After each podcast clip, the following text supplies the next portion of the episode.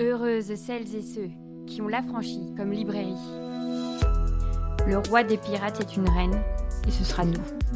Pour ce nouvel épisode de l'Affranchi Podcast, nous recevons Fatima Wassak à l'occasion de la parution de son ouvrage Pour une écologie pirate et nous serons libres aux éditions La Découverte. C'est parti. Bonsoir Fatima. Bonsoir.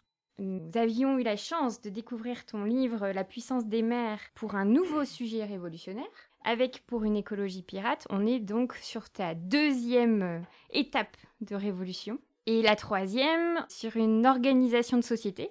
Ce principe de trilogie, moi, il m'interpelle. Tu l'avais déjà en tête quand tu as écrit La puissance des mers? Oui, parce qu'alors, depuis le, départ, euh, il y a deux, ambitions. Euh, la première, travailler à une conscientisation des quartiers populaires, à outiller les quartiers populaires, j'ose le mot, à armer euh, les quartiers populaires, les armer politiquement. Euh, et la deuxième ambition, c'est euh, de euh, définir euh, un projet écologiste. Euh, et hum, bon, c'est quand même une, une ambition assez, euh, assez importante. Euh, D'autant plus que euh, l'idée, c'est d'articuler plusieurs euh, luttes, euh, plusieurs euh, perspectives. Alors la lutte antiraciste, la lutte féministe, la lutte anticapitaliste, internationaliste, anticoloniale. Enfin, il y a- quand même beaucoup de choses à articuler, euh, entre guillemets, rendre tout ça accessible. Euh, et, et en écrivant le premier, euh, en fait, j'ai passé mon temps à euh, évacuer des questions, des exemples, en me disant, mais je mettrai dans le deuxième ou dans le troisième. Euh, en écrivant le deuxième, pareil, en fait, je me suis dit, bon, il y a des choses qui ne rentrent pas dans, cette manière assez euh, schématique, en fait, d'amener les choses. Enfin, j'essaie quand même de, faire quelque chose relativement euh, cohérent, j'espère. Et je me disais, bon, ça sera dans, le- troisième. Et, oui, et là, je, commence à écrire le troisième, et c'est compliqué, parce que alors là, du coup, je, n'ai plus aucune chance, en fait, de... Du coup, c'est... Bah oui. Et ça me fait penser... Enfin, je suis très série à ces séries en fait qui durent et où on se dit mais il y a plein de, portes qui s'ouvrent en fait. Et j'espère que j'aurai pas la même euh, la même fin que Lost je sais pas si vous connaissez. Où vraiment ça, finit super mal quoi. Enfin euh, parce que bah, il y a tellement de portes qui ont été ouvertes qu'en fait euh, bon les scénaristes n'ont pas réussi à, à tout refermer. Bon j'espère que j'aurai un peu plus de de portes fermées avec le, le troisième. Mais normalement avec le troisième voilà, j'aurais à, à peu près fait ma part sur voilà un- une participation donc à la conscientisation des quartiers et puis euh, un projet écologiste du point de vue euh, des quartiers populaires et, et qui arrive à articuler les luttes que j'évoquais tout à l'heure, antiracistes, féministes et, et anticapitalistes. qui est euh, très euh, mignon, si tu me le permets. C'est euh, la façon dont tu décris cette trilogie. Donc, tu parles d'elle comme sujet, verbe, complément, Mhm. dans la mesure où les mers, sujet révolutionnaire, verbe, donc l'écologie Mhm. pirate, on va Mhm. vite y, y arriver. Et puis, bon, ben, le complément, on a bien Mhm. compris qu'on en saurait Mhm. plus. euh, même si tu es déjà euh, en train d'écrire, je suis assez impressionnée euh, de ton efficacité, parce que Mhm. là, pour le coup, tu y euh, t'y vas. Et en même temps, cette euh, niaque, j'ai envie de dire, quelque chose comme ça, euh, de très fort et très puissant, on le ressent dans ton écriture. Mhm. Et ce qui fait que on ne te lit pas de la même manière, en fait, que des essais euh, habituels qui peuvent Mhm. être parfois sur un ton, je dirais pas d'une neutralité, mais quelque Mhm. chose d'assez posé. Ici, et ce que j'ai retrouvé avec grande joie dans euh, Pour une écologie pirate, c'était ce même ton, en fait, de manifeste que tu avais dans La puissance des mers, que tu as dans La puissance des mers.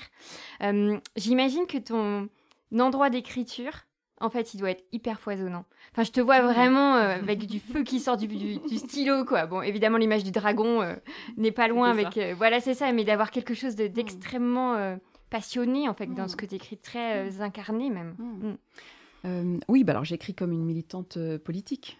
C'est parce qu'effectivement, je milite bah, là où je vis, je milite dans, une, dans des organisations d'ailleurs politiques, et donc ça donne ce ton très militant en fait, où j'essaie de convaincre, j'essaie d'amener, euh, et, et je me contente pas simplement d'analyser. Donc effectivement, il y a, il y, a, il y, a, y a de ça, il y a, y a, il y a ce manifeste euh, dont tu parles, parce qu'il faut essayer de convaincre.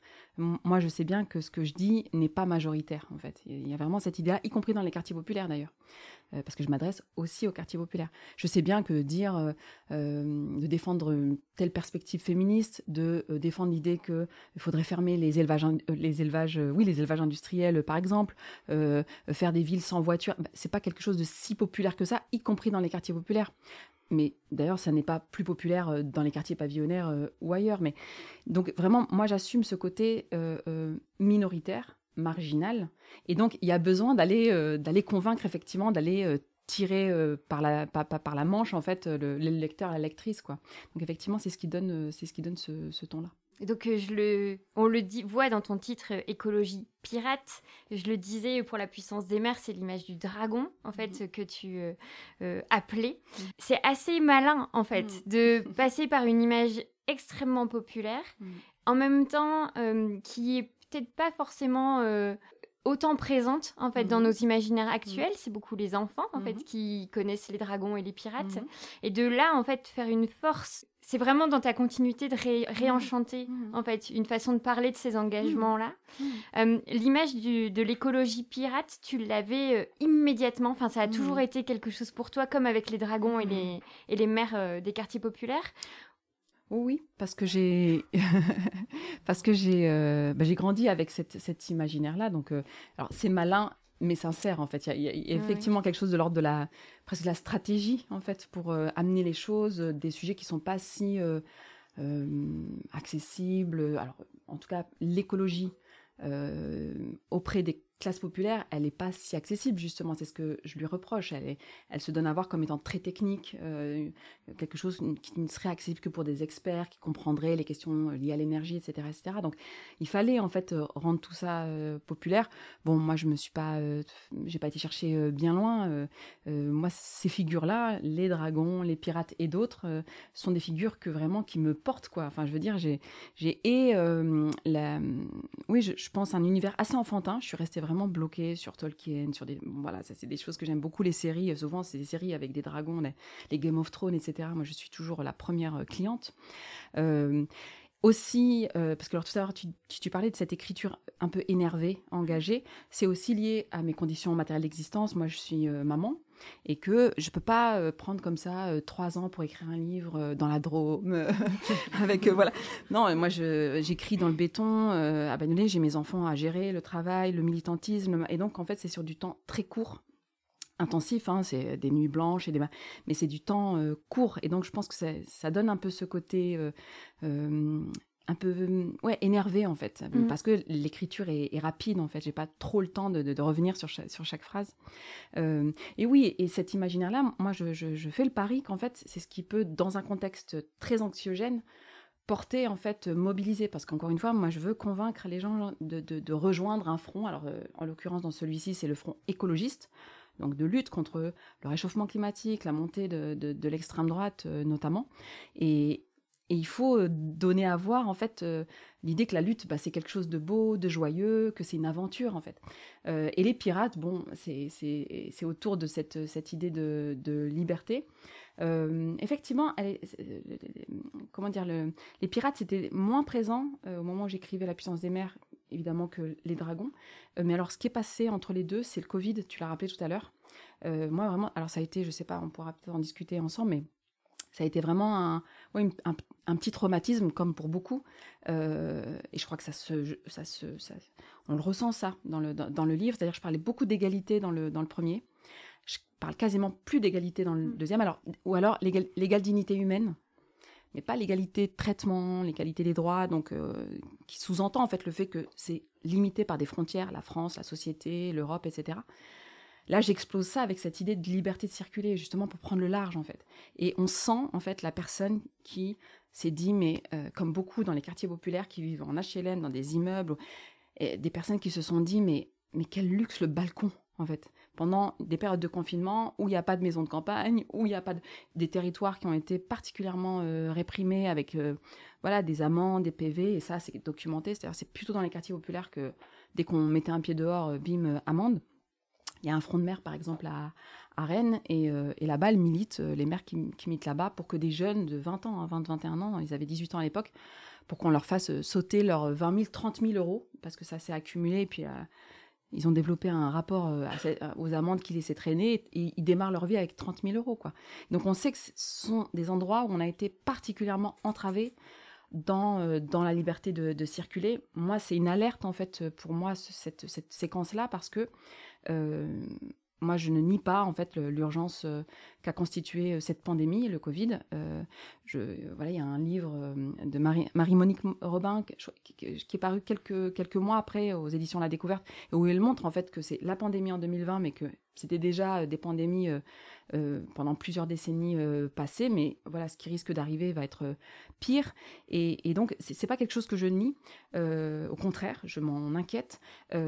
moi, ce que je pointe du doigt, c'est plutôt la manière dont les autorités, en fait, gèrent des crises. Donc, que ce soit des crises sanitaires ou des crises climatiques demain et après-demain, et, notamment la manière dont on gère, dont on, ce qu'on fait en fait avec nos libertés fondamentales.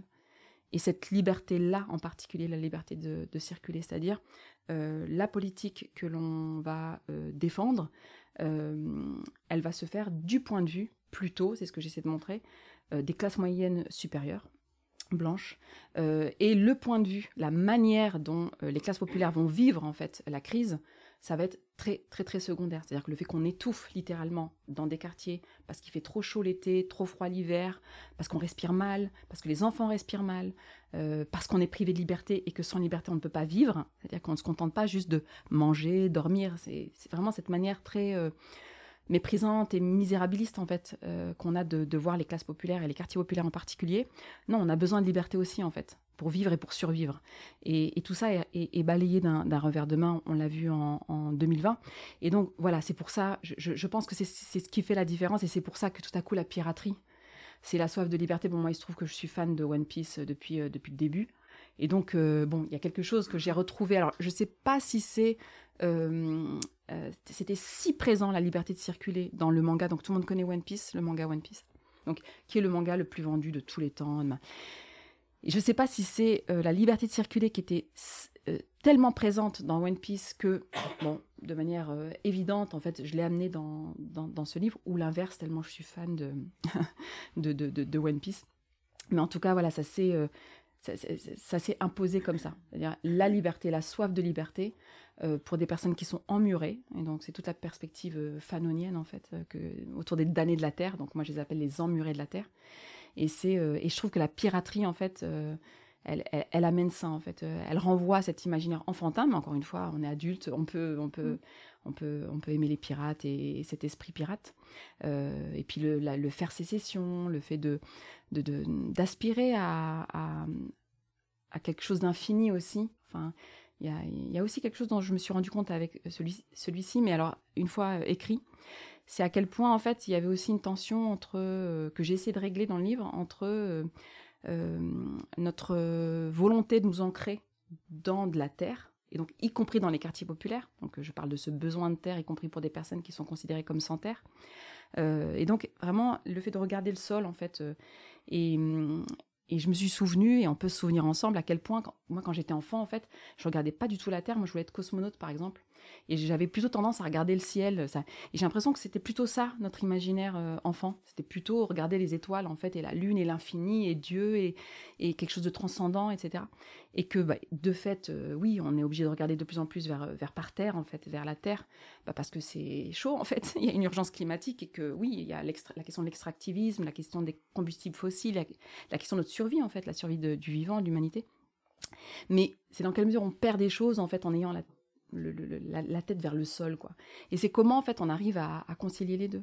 L'ancrage euh, territorial, euh, c'est toute la question écologique, mais en même temps, le côté pirate, c'est vraiment euh, bah, ces trois enfants pirates dont je parle, donc ces trois enfants pirates de One Piece, et qui sont face à la mer, face à l'océan, et qui aspirent en fait à devenir pirates un peu, un peu plus, un peu plus tard, à l'âge adulte. Et pour moi, c'est ça, c'est vraiment les étoiles en fait. Donc oui, je pense que c'est malin en fait de l'amener comme ça parce que oui, on est à un moment où il faut rêver pour lutter parce que parce que tout pousse en fait à, à, l'isolement, tout pousse à, à, se résigner en fait. Tout de suite, j'ai parlé de cet univers euh, enfantin, mais, euh, mais je pense qu'en vrai, on peut utiliser cette idée du merveilleux, en fait, mmh. comme outil euh, d'ouverture d'esprit et de, oui, de respiration. Mmh. Parce que quand on cherche à sortir, en fait, des imaginaires coloniaux et capitalistes, mmh il va falloir euh, qu'on imagine d'autres façons en fait de s'en sortir de, ou d'imaginer rien que euh, l'idée de s'en sortir. Euh, cette idée en fait de, la mer de, de, choses qui nous qui nous éloigne un maximum de qui nous sommes, mm. c'est vraiment du, le retour du vivant, en mm. fait. C'est vraiment ça. Et c'est vrai que ton livre, en fait, tu vas vraiment le parsemer de cette écriture euh, merveilleuse, on va l'appeler mm. comme ça.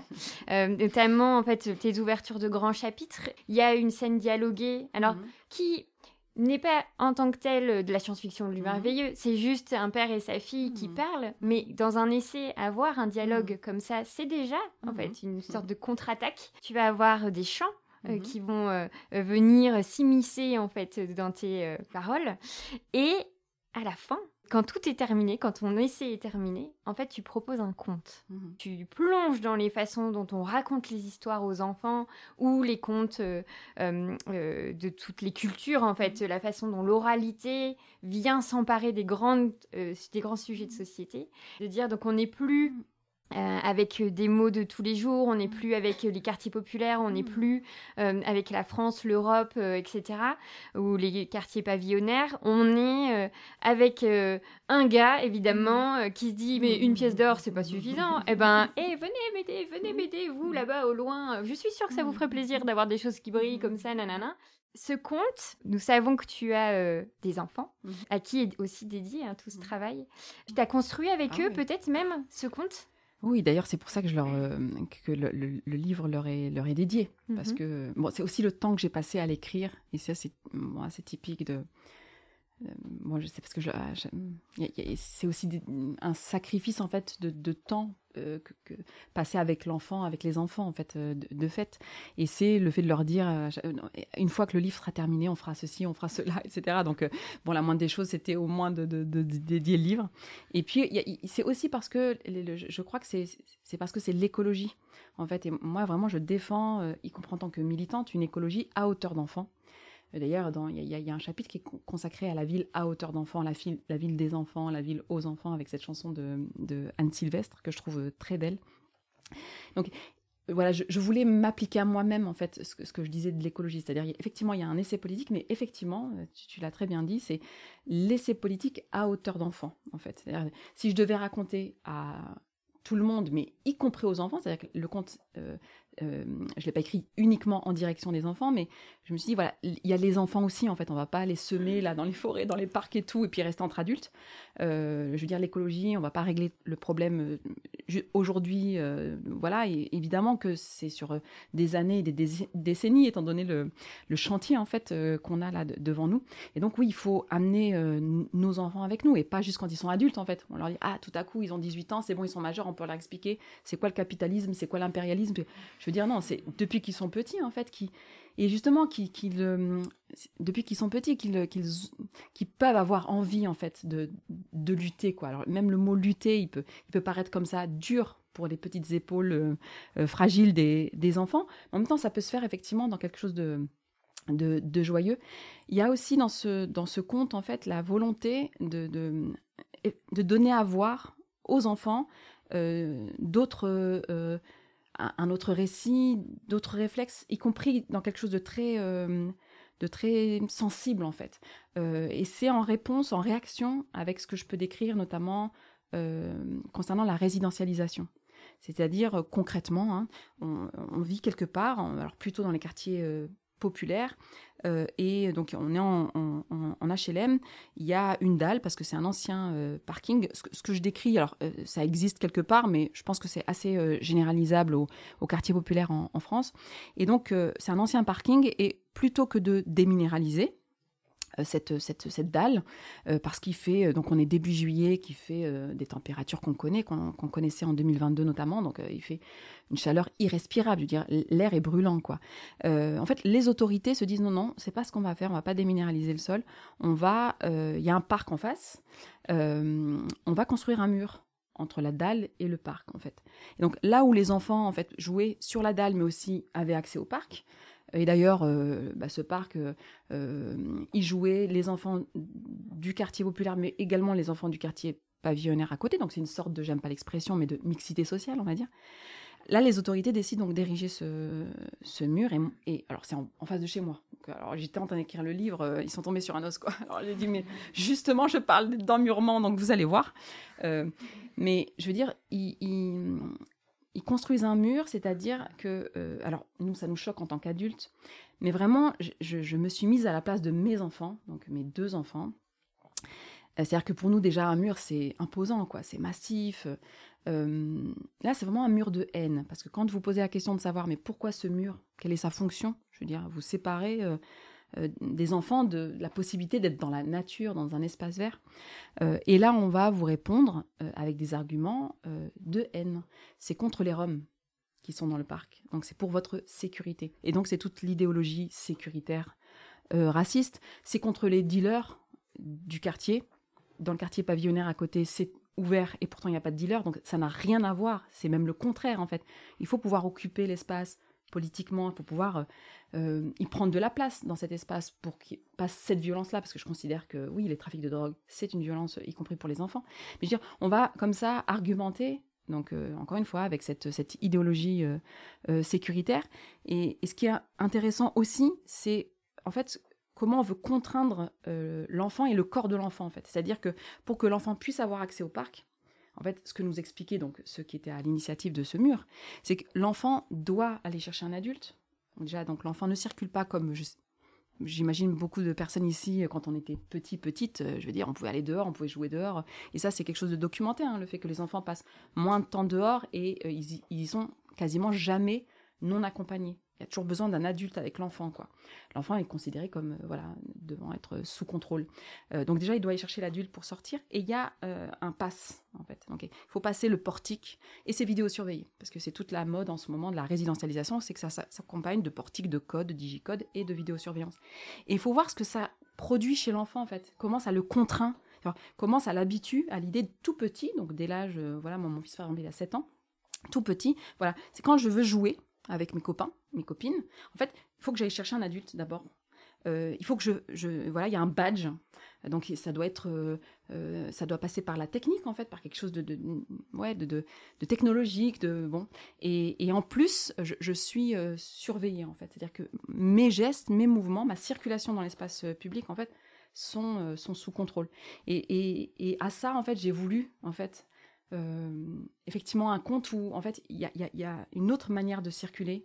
Donc il y a cette histoire de bon, je spoil pas du tout. Hein, de toute façon, c'est une toute petite histoire. Hein, c'est pas le livre ne se réduit pas à, à ce conte. Hein, J'ai vraiment voulu euh, m'essayer à quelque chose en fait. Mais par exemple, les enfants, bah alors là pour le coup en plus j'ai voulu la faire à l'envers parce que ils sautent de caméra en caméra et les caméras ont été cachées dans les nuages. Et donc c'est aussi une manière de dire aux enfants voilà, mais en fait on va la faire à l'envers justement sur avec ces histoires de caméra on va les utiliser donc parce que la technique en soi elle est pas mauvaise c'est ce qu'on en fait. Donc bah là ça va servir à s'échapper en fait et aller rejoindre la mer et aller euh, rêver à autre chose. Et, et c'était ça c'était d'essayer de, de, de, montrer qu'on voilà nos enfants petits en fait leur donner à voir une autre manière de d'envisager le monde en fait et, et, d'y circuler. Et oui ça, je pense que c'est urgent. Je, le fais moi, mais je pense qu'on devrait tous le faire en fait. C'est apprendre aux enfants en fait que ce sont des êtres euh, libres mmh. et que euh, c'est pas parce que ce sont des enfants en fait euh, qu'ils ont euh, qu'ils doivent être euh, sous contrôle. J'essaie de montrer aussi à quel point si vraiment on veut les protéger, bah, il faut les créer les conditions pour qu'ils puissent s'émanciper. Je veux dire, dire pour les protéger, on va les emmurer, on va mettre de la vidéosurveillance. Ça c'est pas protéger pour moi, c'est contrôler en fait c'est contrôler les corps et, c'est pour moi de l'ordre de la domination. Je suis un peu radical là-dessus, hein, mais c'est de la domination d'adultes euh, sur enfants en fait, et y compris nos propres enfants. Et donc oui, c'était vraiment une manière de faire éclater ça en fait, euh, de dire voilà il faut il faut faire autre chose et, et, et attention, il ne s'agit pas simplement de discussions d'adultes nos enfants grandissent en fait, et donc c'est dès le plus jeune âge qu'il faut euh, envisager autre chose. Mais c'est ça, parce que c'était déjà l'une des grandes conclusions euh, de la puissance des mères que l'on retrouve ici euh, dans Pour une écologie pirate, c'est de penser en fait l'avenir par ces enfants qui ont des vies absolument pas spontanées en fait, mmh. la spontanéité de vivre euh, qui est quand même quelque chose d'assez constitutif normalement de l'enfance, est complètement effacée, réduite par les contrôles et la violence en fait. ça, tu t'en parlais d'autant plus dans la puissance des mères, notamment face aux petits garçons, aux jeunes hommes, etc. Et, et de toujours se rappeler qu'en fait nos combats actuels sont pour les générations mmh. à venir, ou en tout cas les, jeunes d'aujourd'hui. On entend bien depuis le début, en fait, que tu, tu pars euh, des quartiers populaires, mmh. hein, euh, et que euh, tu vas, en fait, dans toute la première partie du livre, faire un état, en mmh. fait, de ces quartiers populaires, mais dans le sens de nous rappeler comment ils ont été construits, qui y vit, et dans quelles conditions surtout, et de comment et on l'a bien entendu dans ce que tu disais avant, il y a quelque chose qui se resserre, qui se resserre, qui se mmh. resserre, toujours euh, et systématiquement au profit en fait d'une classe euh, supérieure blanche, etc. Mmh. Avec ces fameux quartiers pavillonnaires euh, qui mmh. arrivent en proximité ou ces éco-quartiers, voilà, qui sont construits sur les espaces encore disponibles dans ces quartiers populaires. C'est quoi un quartier populaire en fait? Alors un quartier populaire, c'est un territoire et se définit par rapport à d'autres territoires. C'est ça qui est important en fait. Euh, et ça, on le voit peu. Moi-même, en fait, c'est assez récent en fait que je, vois ça. Euh, euh, j'ai été amenée à, faire euh, des travaux de, recherche euh, au Maroc. Voilà, je m'intéressais étudiante à la question de la gouvernance des programmes d'ajustement structurel, notamment en Afrique. Voilà, j'ai fait facile, je suis partie au Maroc. Et avant de partir au Maroc, mon, directeur de thèse, et je m'en souviens très bien, m'a dit alors attention, tu vas arriver à Casablanca et tu verras d'un arrêt de bus à l'autre c'est un autre monde en fait. On a deux mondes différents. Donc, et effectivement, vous allez euh, là à l'époque, hein, parce que c'est il y a quand même longtemps. Voilà, il y a des quartiers très riches. Voilà, où on a des. À l'époque, il y avait des limousines, mais ça n'existe plus. J'ai l'impression des limousines. Il y avait beaucoup de limousines avec puis alors des Saoudiens, vraiment la, caricature quoi. Et puis des hôtels de luxe, etc. Et c'est vrai que vous, trompez d'arrêt de bus, vous êtes à l'arrêt de bus d'à côté, et là c'est bidonville classique. Euh, ben, avec des enfants qui travaillent, une chaleur étouffante, c'était l'été, etc., etc. Et donc, effectivement, on a affaire à deux mondes et c'est particulièrement euh, choquant, en tout cas spectaculaire, parce que ce sont deux mondes côte à côte, en fait, qui sont euh, limitrophes. Et, en réalité, on a la même chose ici, sauf que on ne nous invite jamais à regarder ça. C'est-à-dire que le quartier populaire va être soit euh, analysé en tant que, vu en tant que tel, donc la banlieue, y compris d'ailleurs dans un euh, propos progressiste, hein, pour dire ah là là c'est dur la banlieue, etc. Mais ça va être la banlieue en tant que telle, mais qui ne sera pas comparée avec le territoire qui est juste à côté. Ou alors euh, parfois c'est la banlieue par rapport au pays d'origine. Et en fait, ce qui est sous-entendu là, c'est bon, c'est vrai que c'est dur, etc. C'est pas très beau ces territoires-là, mais mais c'est quand même mieux que s'ils étaient restés au pays. Euh, ils n'auraient même pas accès à l'eau potable, ils n'auraient pas accès à l'école gratuite, etc. Enfin, tout, tout ce qu'on dit sur oui, mais quand même, euh, le fait que vous, vous ayez été accueillis en France, quand même, ça vous a changé la vie, c'est bien mieux pour vous, etc. Donc euh, c'est bon, ne critiquez pas trop. Donc c'est plutôt un, donc une comparaison, les territoires ici, les territoires là-bas. Mais c'est vrai qu'on compare pas en fait ce qui devrait être considéré comme spectaculaire, c'est-à-dire effectivement quartier populaire, quartier pavillonnaire, où on a affaire à deux mondes. Un monde libre et un monde qui travaille pour que euh, ce monde soit libre et qui travaille au sens euh, littéral, c'est-à-dire qu'on a affaire, et on l'a vu aussi pendant la période Covid, toute une population en fait qui, se, qui, circule de manière à ce qu'une autre population puisse faire du yoga, avoir son petit livre livré, euh, avoir son petit et qui puisse vivre son confinement quand même dans le voilà, qui puisse le comprendre, réfléchir comme ça à sa liberté, etc. je veux dire, c'est quand même ça euh, ce qui s'est passé sur cette période-là, mais en réalité, c'est ce qui se passe euh, tout le temps, puisqu'effectivement, les quartiers populaires ont été aménagés d'ailleurs pas uniquement pour les populations descendantes de l'immigration postcoloniale, mais en réalité sont des territoires où vivent les classes populaires, de manière à conduire une population d'un point A à un point B, et le point B étant le travail. Voilà, c'est voilà, il faut que vous soyez utile. Et donc la ville doit être utile. Et c'est vrai que vous regardez les quartiers populaires, il n'y a pas vraiment d'espace euh, euh, où on peut jouer, où on peut contempler, où euh, par exemple la contemplation du, du lever et du coucher du soleil. Moi, je me suis rendu compte avec mon fils de 7 ans qu'il ne voyait le, soleil qu'entre 11h et 15h, de là où on vit, entre 11h et 15h. Je veux dire, c'est dur quand même de se dire ça, de se dire qu'en fait, il ne voit jamais là où il est. Et encore une fois, on n'a pas de maison de campagne, donc euh, il n'y a pas cette possibilité de s'échapper, d'aller euh, euh, admirer ça ailleurs. Il n'y a pas de lever et de, et de coucher du soleil. Donc on a vraiment affaire à des, à des, à des espaces où, en fait, les humains sont, et d'ailleurs pas que les humains, je parle aussi de, de ces bergeries là qu'on nous vend comme l'écologie populaire et tout, mais donc le vivant est réduit à son utilité. Voilà, son utilité pour une autre population, son utilité pour le capital, pour les entreprises, etc. Ça renvoie à l'utilité des personnes euh, non blanches, pas simplement dans les quartiers populaires, mais vous avez vu, là, il y a un projet de loi là, qui est en train de se préparer, donc euh, la loi immigration à nouveau de Gérald Darmanin, et il parle, il réduit en fait euh, les personnes migrantes euh, à euh, donc il parle de saisonnier par exemple. Bah, c'est horrible quoi saisonnier en fait réduit comme ça à l'utilisation euh, selon telle ou telle saison. L'utilité pour les métiers enfin dans les secteurs d'activité où les métiers sont en tension ou en pénurie je me souviens plus tension pénurie.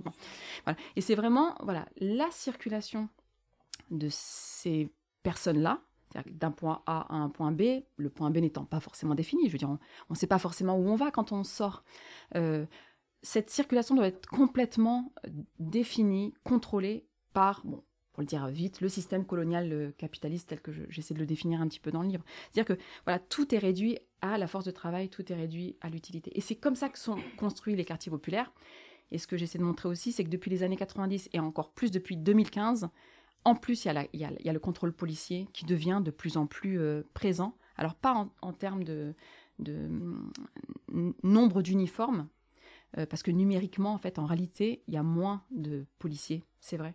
Euh, mais parce que la police, euh, ça peut paraître bizarre, mais c'est un service public répressif, mais c'est un service public. Et donc, bah, un, État euh, libéral, les services publics, bah, voilà, il réduit les moyens, etc. Donc, il n'y a pas de raison qu'il le fasse moins pour la police que pour l'école, par exemple. Donc, effectivement, il y a moins d'uniformes. Mais, mais le quadrillage, le quadrillage policier, lui, est beaucoup plus, est beaucoup plus important, avec, je l'ai dit, la vidéosurveillance, les drones, etc. Et, et, c'est ça qui est inquiétant en fait. C'est de voir que, euh, euh, je l'ai dit tout à l'heure, hein, il y, a une crise climatique, il y a une urgence climatique. et il y a, on l'a vu en 2022, la possibilité que l'extrême droite accède au, pouvoir. quand on y pense, en fait, je, trouve qu'on y pense de manière un peu trop tranquille. je, je, pense qu'il y a cette idée que l'extrême droite au pouvoir va devoir tout réinventer devoir mettre en place des dispositifs, un état d'extrême droite. Mais c'est ne pas prendre en considération le fait que des dispositifs existent déjà, qui ne disent pas leur nom. Typiquement, la gentrification, tu as dit tout à l'heure, euh, ces écoquartiers qui prennent la place disponible dans les quartiers populaires. Non, pas la place disponible la place des habitants des quartiers populaires. Hmm. la gentrification, c'est tu pousses en fait la population pauvre, tu la pousses vers l'extérieur, tu prends sa place, tu prends sa terre en fait. C'est vraiment un projet colonial. Alors évidemment, comme ça passe par le prix de l'immobilier, par des choses très techniques en fait, on a l'impression que c'est pas c'est pas un projet colonial, c'est pas c'est pas la colonisation de l'Afrique, c'est pas. Mais si, concrètement, objectivement, c'est une population qui vient, parce qu'elle a besoin de plus de place, un jardin pour les enfants, etc., qui vient prendre la place d'une population qu'elle considère comme étant sans terre, pas individu par individu. Hein. évidemment, il n'y euh, a pas de volonté individuelle là-dedans, mais ce sont des mécanismes euh, généraux. Mais euh, cette population qui est considérée comme n'étant pas chez elle, et je parlais de 2022, c'est tout le débat qu'on a eu l'année dernière à des heures de grande écoute sur mais ces gens-là, ils n'arrivent pas à s'intégrer, euh, euh, ils sont trop musulmans, trop... Euh, voilà, l'Europe est blanche et chrétienne, puis alors cette histoire de grand remplacement, etc., de, remigration, donc de déportation, est-ce que oui ou non, on va les renvoyer dans leur pays d'origine, réel ou supposé Et bon, bah, l'extrême droite, elle fait son boulot d'extrême droite, donc elle dit oui, il faut les remigrer, il faut les déporter, il faut les virer, parce que voilà, c'est un problème, c'est un danger. Et et alors ce qu'on peut qualifier de gauche, le camp progressiste, en fait, euh, en fait, en réalité, a utilisé le même logiciel. C'est-à-dire a dit non, non, il faut pas les virer, ces gens-là, parce qu'ils sont utiles. Et on les entend, enfin, regardez, hein, euh, encore jusqu'à aujourd'hui, quand la gauche s'exprime concernant les personnes migrantes notamment, mais euh, pour moi, c'est l'ensemble de la population euh, non blanche en fait qui est concernée. Mais concernant les personnes migrantes, l'argument ultime de la gauche, donc vraiment où elle a l'impression d'être à l'avant-garde de tout, quoi, vraiment c'est la radicalité qui s'exprime, c'est de dire non, non, mais sans ces personnes-là, euh, le bâtiment s'effondre, euh, la restauration s'effondre, l'hôpital public s'effondre. Je veux dire, et donc c'est un logiciel raciste, c'est sous-humaniser cette population. Je veux dire, c'est dire en fait que cette population n'a de légitimité à exister ici dès lors qu'elle est utile euh, bah, au capital, donc à telle ou telle entreprise, tel ou tel secteur d'activité. Et ça, ça, montre à quel point euh, on est dans, un moment dangereux, parce que qui dit utilité dit inutilité. Je veux dire, si on est sur des calculs comptables, euh, voilà, mais toi, oui, oui, tu es utile parce que tu, tu, apportes sur le bâtiment, etc. mais demain, tu peux devenir tout à coup pas si utile que ça, parce que tu coûtes trop à la sécurité sociale, à la CAF, etc. Enfin voilà, la comptabilité, elle n'est pas forcément favorable aux personnes migrantes, elle pourrait devenir défavorable. Et, c'est ce risque de basculement là en fait que je, pointe du doigt. Et donc oui il y c'est pas simplement faire l'analyse en fait d'une inégalité d'une injustice entre quartier populaire quartier pavillonnaire ou dire à quel point en fait il y a des injustices des oppressions dans les quartiers populaires. Il y a aussi dans le livre euh, vraiment une volonté de ma part en fait de dire mais il faut vraiment qu'on se réveille en fait et, et, que dans cette classe moyenne supérieure blanche effectivement que je que je dis dans le livre. Enfin, elle, est, elle est signalée, cette classe moyenne supérieure blanche. Elle est presque homogénéisée, en fait. Alors, parce qu'on me dit, oui, mais classe moyenne et classe supérieure, c'est pas la même chose. Euh, l'écologie euh, institutionnelle, le mouvement climat, c'est pas la même chose. Mais du point de vue des quartiers populaires, si. Tout ça, c'est la même chose, en fait. C'est-à-dire que, euh, parce que dès lors que dans les quartiers populaires, il y a quelque chose de très spécifique, c'est pas de pouvoir politique, être considéré comme sans terre et occuper un sous-marché du travail, oui, euh, je veux dire, ce monde-là, les classes moyennes super euh, blanches, mais en fait, il y a du pouvoir politique. Euh, ce sont des populations qui sont considérées comme étant chez elles. Elles n'occupent pas ce sous-marché du travail, mais un, marché où il va y avoir plus de CDI, etc. C'est tout ce qu'on connaît sur le marché du travail classique.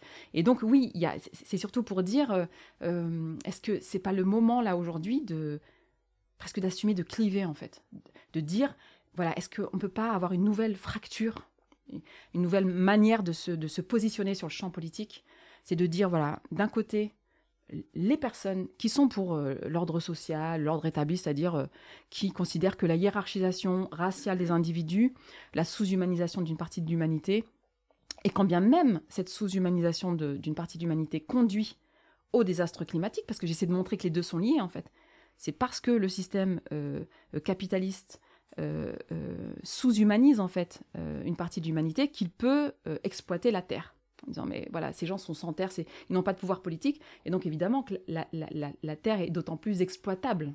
On peut d'autant plus en extraire bah, tout ce dont on, euh, le, système capitaliste a besoin.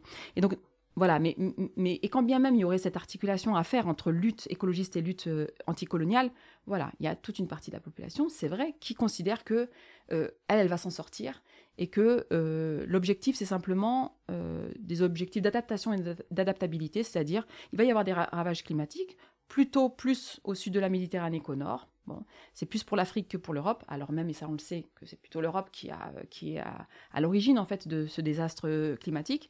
Bon, voilà, il faut qu'on fasse nos petits calculs avec la géo-ingénierie, on le sait, avec des idées comme ça, sur comment en fait on va euh, voilà, avoir le moins de conséquences possible et on va maintenir un certain niveau de confort. Voilà, on va être bien, on va être libre, on va bien manger, on va bien respirer, on va avoir notre petit panier à map, etc. Donc voilà, on va, on va se ménager euh, euh, tout ça et tant pis pour le, tant pis pour le reste. Ça c'est vrai, et ça c'est vrai que je, le décris de manière assez euh, radical au sens où bah, je, dis les choses en fait, voilà pour cette partie. Mais il y a, y a et ça c'est ma, c'est ma, c'est presque de l'ordre de la foi en fait. Il y a, y a, une croyance de, chez moi, cette idée que, euh, en fait, y compris dans la classe moyenne supérieure blanche, il y a toute une partie aussi de la population qui ne veut pas de ce monde-là, euh, et quand bien même ses enfants y trouveraient confort en fait. Un truc où bah, je, le disais déjà dans la puissance des mers, c'est-à-dire, bah, pour moi, ok, c'est ce monde nauséabond, en fait, ben, voilà, moi, ça me va et j'y vis plutôt bien. Par contre, vraiment, ce monde-là pour mes enfants, c'est-à-dire que pour vivre, en fait, euh, ils soient obligés de marcher sur des cadavres. Euh, j'en veux pas, en fait. J'aimerais vraiment réfléchir à autre chose, essayer de penser euh, autrement, en fait, et voir autrement le, monde et notre avenir à tous, quoi. Et, et, je, je, je, trouve là que c'est une, une, perspective maligne, pour reprendre le mot de... C'est-à-dire, bah voilà, c'est comment, en fait, on, on évite que, voilà, ces classes moyennes supérieures basculent, en fait, dans l'extrême droite, euh, encore une fois, avec des dispositifs qui existent déjà, avec des choses voilà, auxquelles on est déjà habitué, la gentrification, mais la résidentialisation, c'est-à-dire l'emmurement, et la ségrégation, la, séparation qui existe entre les quartiers populaires et les quartiers pavillonnaires. Hein. Vous avez vu, il y a de plus en plus de sauf riverains. C'est même pas légal, en plus, envie d'aller défoncer ce truc-là, parce qu'en fait, il n'y a même pas d'autorisation euh, préfectorale, mais c'est vraiment une manière de dire, vous n'avez rien à faire ici. Nous, on a affaire dans votre quartier parce que c'est là que selon les décharges, c'est là que sont les, entreprises, c'est là que sont les, le, trafic routier, les échangeurs autoroutiers, etc. Mais par contre, chez nous, euh, nos enfants ont école demain, donc il faudrait pas faire de bruit, il faut que ça reste calme, propre, etc. Donc ça, c'est vraiment de, la ségrégation. Et il faut dire, voilà, ça va donner quoi ce truc-là si l'extrême droite arrive au pouvoir? Je veux dire, ça, c'est à disposition. La police aussi. On a quand même affaire à une institution qui contrôle de manière raciste euh, la population et qui répète donc à cette population qui est sous-humanisée, vous n'êtes pas ici chez vous, vous devez, vous montrer euh, vos papiers, c'est bien la preuve que vous n'êtes pas légitime. Tout ça sera à disposition de, de, l'extrême droite. Et donc voilà, c'est, ça peut être demain. Franchement, moi, 2022, j'étais à deux doigts de me dire, euh, bon, bah ça va passer Le Pen, quoi. Ce qui est affolant, c'est qu'en fait, il y a quand même beaucoup de gens qui te, qui te disent, qui te disaient, qui disent encore Macron pire que Le Pen. Je veux dire, ça, ça dit quand même quelque chose sur la normalisation de, l'extrême droite en France. Il se trouve qu'en plus, on n'est pas dans un contexte favorable européen. Il y a une montée de l'extrême droite, euh, y compris d'ailleurs de l'écologie d'extrême droite. Euh, moi, j'avais participé, j'en parle rapidement dans le livre, mais à un colloque euh, universitaire en Suède, l'université de Lund. C'est Andreas Malm qui avait, qui, un, un, géographe, qui avait organisé en fait un truc qui s'appelait écologie extrême droite et c'était il y a quelques années, et c'est là que j'ai découvert la littérature euh, euh, de l'extrême droite concernant les enjeux climatiques. Et c'est une littérature, je le dis entre nous, bon c'est enregistré, comment je fais? Non, c'est vraiment incroyablement bien dit et bien écrit sur euh, la question de la terre et de la dépossession de la terre et de la nécessité de se réapproprier la terre. Et franchement, très séduisant. J'ai appris plein de trucs. et c'est voilà des des, des, des, des, militants, des élus, des, des, penseurs d'extrême droite qui parlent très très bien de la Terre en fait. Euh, et, donc l'extrême droite a quelque chose à dire sur le climat.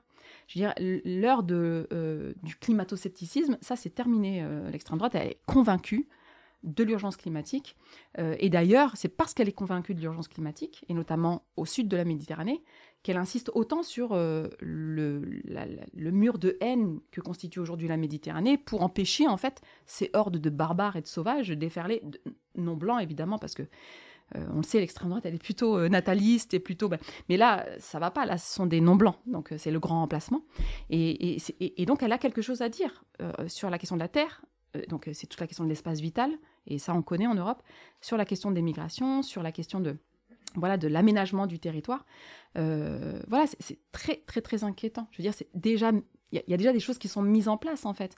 Donc, il ne s'agit pas pour l'extrême droite de tout réinventer une fois au pouvoir, si jamais elle accède au, pouvoir. Et donc, voilà, le livre, c'est aussi pour ça, en fait. C'est aussi une manière de dire, voilà, stratégiquement, parce qu'on n'est pas euh, plus bête que l'extrême droite, en fait. On peut aussi avoir des stratégies et on peut aussi euh, penser à long terme. Voilà, qu'est-ce qu'il faudrait faire pour, pour, déjà pour donner envie euh, au nôtre, donc euh, au nôtre au sens dans la, dans, dans, dans, sur nos territoires, sur nos, de, de, de, bah, de, se battre contre ça, de ne pas se résigner à ça. Je veux dire, il n'y a pas de fatalité euh, à, cette extrême droite au pouvoir. Voilà, qu'est-ce qu'on pourrait mettre en œuvre en fait pour, bah, pour empêcher ça et pour donner à voir quelque chose de plus, de plus, de plus enthousiasmant quoi. Et parce que tu parlais de l'utopie.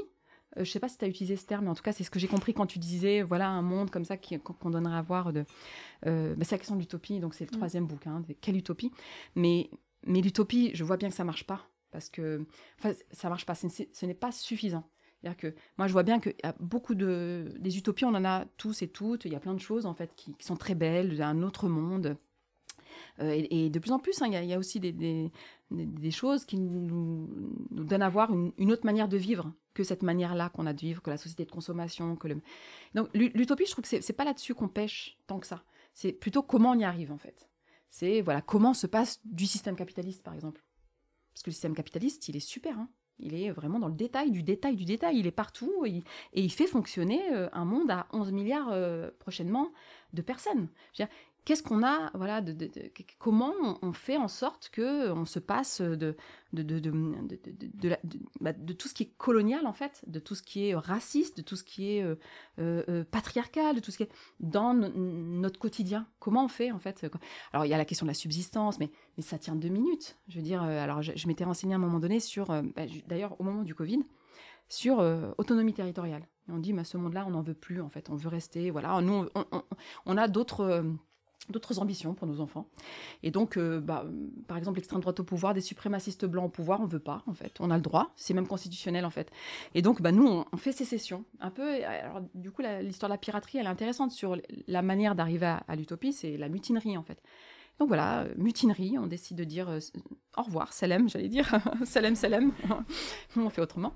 Et mais on tient deux minutes en fait. Mm. Je veux dire, ne serait-ce que pour les questions de survie, de manger juste manger. En fait, ce qu'on mange, euh, et, étant donné en fait le, le, le, nombre de personnes, je veux dire ah, bah, qu'il faut, euh, euh, bah, qu'il faut qu'il faut qu'il faut nourrir, je veux dire ça ne tient pas. Et donc oui, c'est ces questions-là en fait qu'il faut. alors je, m'y essaye vraiment très rapidement dans le livre parce que alors je parle hein, de choses je trouve assez réjouissante, la mmh. Méditerranée comme espace autonome, euh, euh, la ville aux enfants, euh, la libération animale, etc. Donc autant de choses qui pourraient s'apparenter à quelque chose d'un peu utopique en fait. et c'est vrai, c'est vraiment de l'imaginaire. Hein, bon, la Méditerranée qui serait libérée, c'est pas c'est pas pour tout de suite. Hein, mais en même temps, voilà, il y a SOS Méditerranée par exemple. Moi, je considère que ce sont des pirates et qu'ils ils libèrent en fait cette terre qu'est la Méditerranée. Mais mais il faut vraiment voilà se mettre à réfléchir à comment on fait concrètement en fait et comment on prend chaque étape, chaque euh, voilà la, question de la propriété privée, la question des impôts, la question toutes les questions en fait que la, question culturelle, le rêve américain en fait, toutes les questions que prend en charge le système colonial capitaliste, bah, comment nous on est en capacité de, de, proposer euh, autre chose d'équivalent en fait. Quand on parle écologie, on parle de terre. Enfin moi tout de suite en fait c'est vraiment euh, le, la planète, mmh, en fait, mmh. quelque chose du vivant, etc. et ce que j'ai trouvé euh, très intéressant, euh, euh, c'était aussi de nous expliquer, et tu, tu l'as déjà dit un petit peu, mais que en fait c'est toute une population à qui on apprend que cette terre ne leur appartient pas, qu'ils ne sont pas en effet chez eux, qu'ils doivent retourner quelque part mmh. ce, mmh. truc là comme ça qui qu'on balance mmh. avec généralement beaucoup de, de haine en fait, voilà. Et cette réappropriation-là de la Terre comme étant une des solutions, c'est de dire à chaque personne, mais en fait, tu es vraiment mmh. là. En fait, ça passe par plein de possibilités. Et, euh, et une des choses voilà, que j'ai apprises, que je ne savais pas, euh, c'est par rapport aux enterrements. Mmh. Et ça m'a, enfin, ça m'a beaucoup choqué en fait, mmh. parce que je me suis dit, euh, et tout ton déroulé de pensée nous y amène aussi, mais de se dire, en fait, ce sont des personnes qui savent d'avance que si elles ne sont pas euh, ramenées hmm. au pays, pour hmm. l'expression, euh, voilà, euh, elles ne seront pas enterrées comme elles le souhaitent. Oui, absolument. C'est d'une extrême violence, en fait. Bah, c'est la question des cimetières musulmans, et donc, ou alors des carrés musulmans, parce que les cimetières, il n'y en a pas, en fait, en France. Il n'y a pas de cimetière musulman. parce qu'effectivement, comme dans n'importe quelle religion, il y a une manière d'enterrer le corps, il y a une manière de respecter la dignité du corps, y compris lorsque l'individu est mort. Euh, et ces conditions-là ne sont pas respectées en France. Voilà, comme ça, c'est réglé. Je veux dire, il y a, bon, après, c'est technique, hein, mais il y, a, une profondeur, en fait, pour être enterré. Il n'y a pas de cercueil, etc., en, islam. Euh, oui, je parle de l'islam parce que c'est la religion qui est euh, majoritaire dans certaines grandes villes populaires en France. Et même pour ces villes populaires-là, même pour les, les populations qui vivent, il n'y a pas de carré musulman. C'est ça que j'ai voulu dire, en fait. C'est-à-dire, vraiment dire à quel point pendant la période de, confinement, donc toujours 2020, mais il y a quand même beaucoup de choses hein, qui viennent de là, c'est-à-dire qui ont donné, qui a exacerbé en fait des problématiques euh, qu'on avait déjà euh, en tête, que j'avais déjà en tête. Cette phrase en fait que j'entendais beaucoup pendant la pendant le confinement euh, et pendant cette période où les, pays d'origine, donc Sénégal, Mali, Maroc, Algérie, Tunisie, enfin, avaient fermé les frontières en disant ah, ça venait de l'Europe quoi. Je veux dire la maladie venait de l'Europe là. Du coup, c'était vraiment pendant plusieurs mois les frontières étaient euh, étaient fermées et, euh, et j'entendais beaucoup de personnes immigrées plutôt âgées euh, bah, qui avaient peur de mourir. On sait qu'il y a une surmortalité Covid de, l'ordre de 300% hein, dans les chez les hommes non blancs. Et ça, c'est les chiffres du, de la Seine-Saint-Denis. et effectivement, et ça, pu, on a pu l'observer, hein, dans les foyers Sonacotra, etc. Et en fait, cette phrase, c'est plutôt parce que quand même, alors du coup, bah, il m'est arrivé une fois ou deux de dire, mais bah, les personnes qui meurent, bah, on va les enterrer euh, ici. Et euh, les personnes répondaient, euh, bon, une personne en particulier, plutôt mourir que d'être enterrée ici. Et, alors c'est ce qui a amené en fait des familles à, et ça c'est vrai qu'on ne le sait pas, c'est pas documenté, à mettre dans les réfrigérateurs, là, je sais plus comment ça s'appelle, dans les conteneurs à Ringis, qui normalement, c'est pour la viande. Et, en fait, qui, ont, congelé, enfin qui ont congelé, ça, ouais, les corps en fait de leurs proches en attendant en fait que euh, la frontière s'ouvre avec le Maroc, le Mali, etc. Euh, et donc ils payaient, alors je sais plus, franchement j'ai retenu 200 euros par semaine. Euh, mais je crois que c'est et alors et semaine après semaine, bah, ça faisait des budgets qui devenaient mmh. énormes quoi. Enfin, et, mais mais vraiment les, familles ne lâchaient pas. Et elles payaient pour que le corps soit enterré là-bas. Alors il y a deux choses. Il y a effectivement le fait que nous sommes nous habitants des quartiers populaires, population non blanche, population musulmane, tellement pas considéré comme étant chez nous ici, en fait, qu'une fois pas utile, puisqu'on est réduit à notre euh, utilité, donc euh, bah, t'es mort, alors là t'es pas utile, je veux dire ton corps on peut vraiment rien en faire, euh, parce que quand t'es vieux, tu peux quand même consommer, même quand tu tu mmh. travailles pas. Tu, es, ton corps peut être utile à, consommer. là t'es mort, ou t'es morte, et donc tu repars. En fait, t'étais là, voilà, tant que t'étais, tant que tu travaillais, tant que, mais là tu repars. Et donc oui, il n'y a pas du coup de réflexion sur l'idée que euh, être chez soi quelque part, en fait, c'est avoir la tranquillité d'esprit de se dire qu'on va être enterré là, de manière ne serait-ce que pour que les, enfants, les petits-enfants puissent venir se recueillir, en fait. Il y a vraiment un truc là qui est universel, en fait. On meurt quelque part et, et la famille vient se, se recueillir. Là, il y a vraiment tout un système. Mais alors moi, du coup, j'ai regardé dans le détail euh, les systèmes de caisses, euh, de, caisses de solidarité, les systèmes d'assurance. Par exemple, pour le Maroc, c'est les assurances pour que les, personnes puissent euh, être enterrées au pays. Et alors, c'est un vrai débat dans les familles. Et parfois, c'est vraiment des débats qui sont assez assez dramatiques parce que les familles mixtes, par exemple, avec une partie musulmane, l'autre pas, euh, couple mixte, je veux dire, qui ont des enfants, euh, en fait, euh, bah, il arrive que des personnes soient enterrées ici alors que leur volonté c'était d'être enterrées là-bas. Et il arrive que des personnes soient enterrées là-bas alors que leur volonté c'était d'enterrer ici. Qu'est-ce qu'il y a de pire que ça, quoi? Mm. Ne pas être enterré là où on aurait voulu reposer en paix. Et, et, ça, c'est vrai que c'est une, ça participe pour moi de voilà d'une oppression raciste, islamophobe, etc., etc.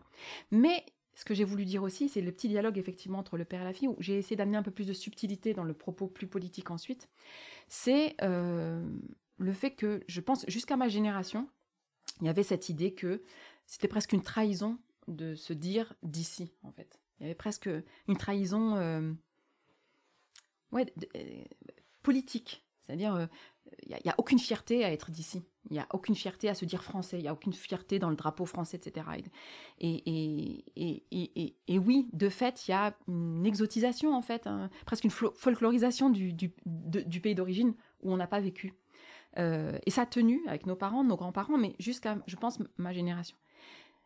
Mais je pense qu'il est en train de se passer un truc. Donc là, pour le coup, je pense euh, y a, d'autres endroits où c'est plutôt euh, minoritaire, ce que je dis dans les quartiers. Là, pour le coup, je crois que c'est vraiment majoritaire. C'est-à-dire le besoin, y compris pour des gens comme moi, comme nous, où vraiment, nous, on n'est pas d'ici. Moi, je suis pas née en France, par exemple, et jusqu'à là, aujourd'hui, euh, c'est très bien. je suis très très contente d'être née au Maroc. J'en fais presque une fierté en fait, et j'en fais une fierté. Pardon, j'enlève le presque. Euh, mais mais il arrive vraiment un moment, je crois, là où on a besoin de dire à nos enfants. Donc c'est pas pour nous, c'est pour nos enfants. En fait, vous vous êtes d'ici, et et on se fait avoir en fait avec cette idée que être d'ici c'est une trahison parce qu'on a tous besoin de terre. Il faut assumer nous aussi on a besoin d'une terre. Donc le le le fait de dire bah on est ni d'ici ni de là-bas parce que de fait on est ni d'ici ni de là-bas c'est pas notre, pays non plus. Le Maroc, l'Afrique de manière générale, ce, n'est pas nos, terres. Notre terre, elle est ici. Euh, et on doit comprendre que c'est parce qu'on ne s'ancre pas dans cette terre-là qu'en fait elle est aussi maltraitée. Et cette terre, si elle est maltraitée, on est maltraité aussi. Et donc notre sort, notre destin est lié au sort et au destin de, cette terre-là. Et donc ne serait-ce que stratégiquement, pour reprendre le côté malin dont tu parlais, euh, oui, c'est de dire à nos enfants, mais en fait voilà, il faut que voilà, il faut il faut s'ancrer en fait. Vous êtes d'ici, voilà. Et, d'ailleurs l'écologie que je défends, moi c'est une écologie européenne. C'est pas une écologie euh, africaine. Je dis il faut regarder vers l'Afrique, mais j'assume ce côté européen en fait. Et, oui, et, d'ailleurs, je parle des sigles pour parler des quartiers populaires. Mmh. Moi, jusqu'à récemment, je parlais de territoire pour les quartiers populaires. Je commence, je crois, à la fin de la puissance des mers, à dire, mais jusqu'à quand on va être condamné à parler de territoire, en fait? Pourquoi, dans le Jura, ils disent la terre, ils disent le terroir et tout? Mais c'est vrai que quand on parle des banlieues, on ne parle pas des terres. Bon, c'est vrai que c'est pas une belle terre et qu'elle est bétonnée, qu'on n'a même pas accès à la vraie terre, en fait. Mmh. Donc, il n'y a même pas de rapport charnel, je veux dire, à la terre. Donc c'est vrai que c'est compliqué de, de, de, s'imaginer mm, une, terre. Mais en même temps, c'est une terre aussi. Je veux dire, et c'est une terre à défendre aussi. Et donc oui, il y a, un enjeu stratégique et politique, mais il y a aussi un besoin, encore une fois, c'est universel en fait. On a vraiment besoin de dire à nos gosses, euh, voilà, vous êtes ici chez vous, on ne bougera pas d'ici, on va défendre nos terres, du coup. Euh, je donne l'exemple de Verdragon, donc ce lieu qu'on a. Et c'est vrai que nous, on répétait ça, et je pense que c'est pour ça qu'on a gagné d'ailleurs. Euh, à l'époque, c'est parce qu'on répétait aux autorités, à tous ceux qui voulaient euh, je, le dis au masculin parce que c'est quand même beaucoup d'hommes, tous ceux qui voulaient nous, et nous, nous étions des femmes, enfin nous sommes des femmes au front de mer. il y a, je pense, quelque chose de très misogyne et sexiste et raciste en fait à dire, mais vous vous dégagez d'ici, allez plutôt préparer le café ou le couscous ou vous n'avez pas à faire de la politique. Euh, je veux dire, euh, voilà, vous avez autre chose à vous occuper. Euh, ben, il y, avait une détermination en fait qui consistait à dire voilà nos enfants ils sont ici chez eux on bougera pas d'ici en fait vous pouvez monter descendre on, voilà on, est chez nous ici et, et, ça donne une puissance politique en fait la terre l'ancrage territorial moi, moi je le sens en fait et d'ailleurs, j'étais effondrée à l'idée qu'on pouvait en être chassé de, ces 963 mètres carrés, comme mm. euh, ils aimaient à le répéter, 963 mètres carrés de trop. Euh, et il fallait pas nous le laisser. Mais oui, parce que tout à coup, le fait d'avoir gagné, d'être resté là, en fait, tout à coup, on se sent chez soi. évidemment, on se sent légitime. Qu'on ne peut se sentir légitime que quand on est chez soi quelque part, quoi. Et oui, ça, c'est vraiment un cheminement, y compris personnel. C'était pas si simple, en fait, de, défendre, de, se dire d'ici. C'est vraiment. Euh, oui, encore une fois, je pense qu'il y a le Covid aussi. Franchement, hein, je pense que ça aussi, ça. Sur. Euh, oui, on va. Je veux dire déjà que nous, euh, où est-ce qu'on va être enterré Mais nos enfants, ils vont. Nos, nos enfants connaissent rien de nos pays d'origine, en fait. Donc, à un moment donné, oui, il faut qu'ils puissent avoir la tranquillité d'esprit, encore une fois, de se dire bah, je vais reposer en paix. Et pour pouvoir reposer en paix, bah, je, voilà, je vais m'assurer de, de reposer sur cette terre-là qui est la mienne, quoi. Tu parlais des sigles juste avant, donc euh, la façon dont euh, les quartiers sont stigmatisés, et tu proposes euh, de les renommer. C'est les UP, les ZEP, les ZEP+, les quartiers de reconquête républicaine. Bon, ça c'est le pire. ça c'est vraiment le truc assumé, colonial, assumé. Et oui, alors du coup, moi je dis, mais pourquoi on pourrait pas appeler nos terres bah, la vallée des pirates, euh, euh, le, voilà, la, montagne des dragons, les, voilà, avec, tout cet imaginaire en fait qui est très présent dans les, dans les quartiers populaires. Les dragons, les pirates, enfin j'ai dit que ça faisait partie de mon univers, mais c'est vraiment aussi la, la, culture populaire des quartiers mmh. populaires. C'est-à-dire, c'est Bruce Lee, c'est encore une fois Game of Thrones, c'est Tolkien, c'est les jeux vidéo aussi, c'est One Piece, j'ai dit, c'est la culture japonaise, enfin les mangas. Et ouais, du coup, bah, c'est une, une manière aussi de se sentir chez soi c'est de renommer en fait mmh. Euh, les lieux. Je vais terminer par te citer, parce que j'ai trouvé ça génial de lire cette phrase. Le roi des pirates est une reine, et ce sera nous. Voilà. Merci beaucoup Fatima. Alors, heureuse?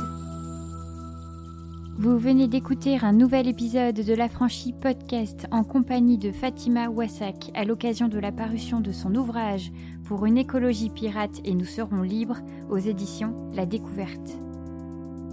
La Franchie Podcast, c'est Soazic Courbet à la réalisation, Pierre-Antoine Naline à la création sonore et Chien Fou pour l'univers graphique.